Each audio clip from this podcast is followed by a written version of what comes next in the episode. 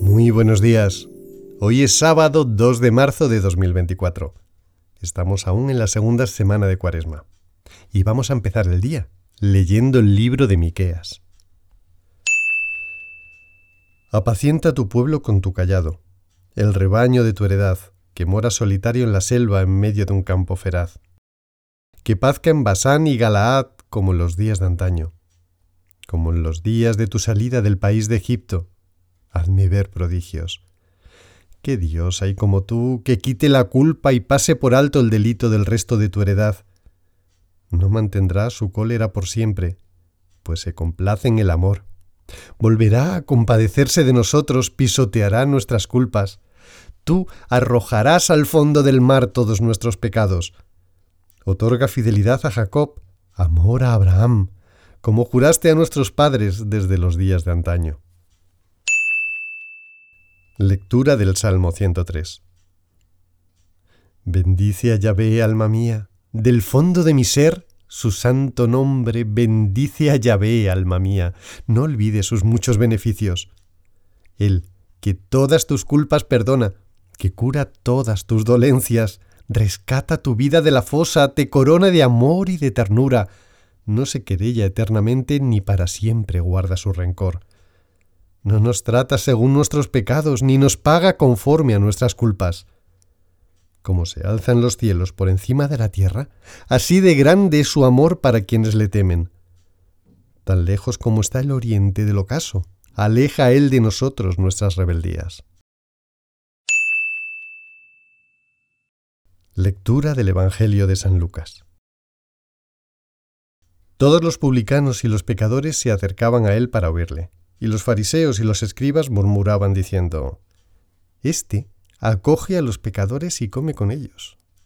Entonces les dijo esta parábola. Un hombre tenía dos hijos, y el menor de ellos dijo al padre, Padre, dame la parte de la herencia que me corresponde. Y él les repartió la hacienda. Pocos días después el hijo menor lo reunió todo y se marchó a un país lejano donde malgastó su hacienda viviendo como un libertino. Cuando hubo gastado todo, sobrevino un hambre extrema en aquel país y comenzó a pasar necesidad. Entonces fue y se ajustó con uno de los ciudadanos de aquel país que le envió a sus fincas a apacentar puercos.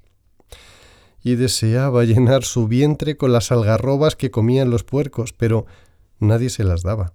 Y entrando en sí mismo dijo, ¿Cuántos jornaleros de mi padre tienen pan en abundancia mientras que yo aquí me muero de hambre? me levantaré, iré a mi padre y le diré, Padre, pequé contra el cielo y contra ti, ya no merezco ser llamado hijo tuyo, trátame como a uno de tus jornaleros. Y levantándose, partió hacia su padre. Estando él todavía lejos, le vio su padre, y conmovido corrió, se echó a su cuello y le besó efusivamente. El hijo le dijo, Padre, pequé contra el cielo y contra ti, ya no merezco ser llamado hijo tuyo. Pero el padre dijo a sus siervos, Traed a prisa el mejor vestido y vestidle. Ponedle un anillo en su mano y unas sandalias en los pies. Traed el novillo cebado, matadlo, y comamos y celebremos una fiesta, porque este hijo mío estaba muerto y ha vuelto a la vida. Estaba perdido y ha sido hallado. Y comenzaron la fiesta. Su hijo mayor estaba en el campo y al volver cuando se acercó a la casa, oyó la música y las danzas y llamando a uno de los criados le preguntó qué era aquello. Él le dijo, Ha vuelto tu hermano y tu padre ha matado el novillo cebado porque le ha recobrado sano. Él se irritó y no quería entrar. Salió su padre y le suplicaba, pero él replicó a su padre, Hace tantos años que te sirvo y jamás dejé de cumplir una orden tuya, pero Nunca me has dado un cabrito para tener una fiesta con mis amigos. ¿Y ahora? ¿Qué ha venido ese hijo tuyo?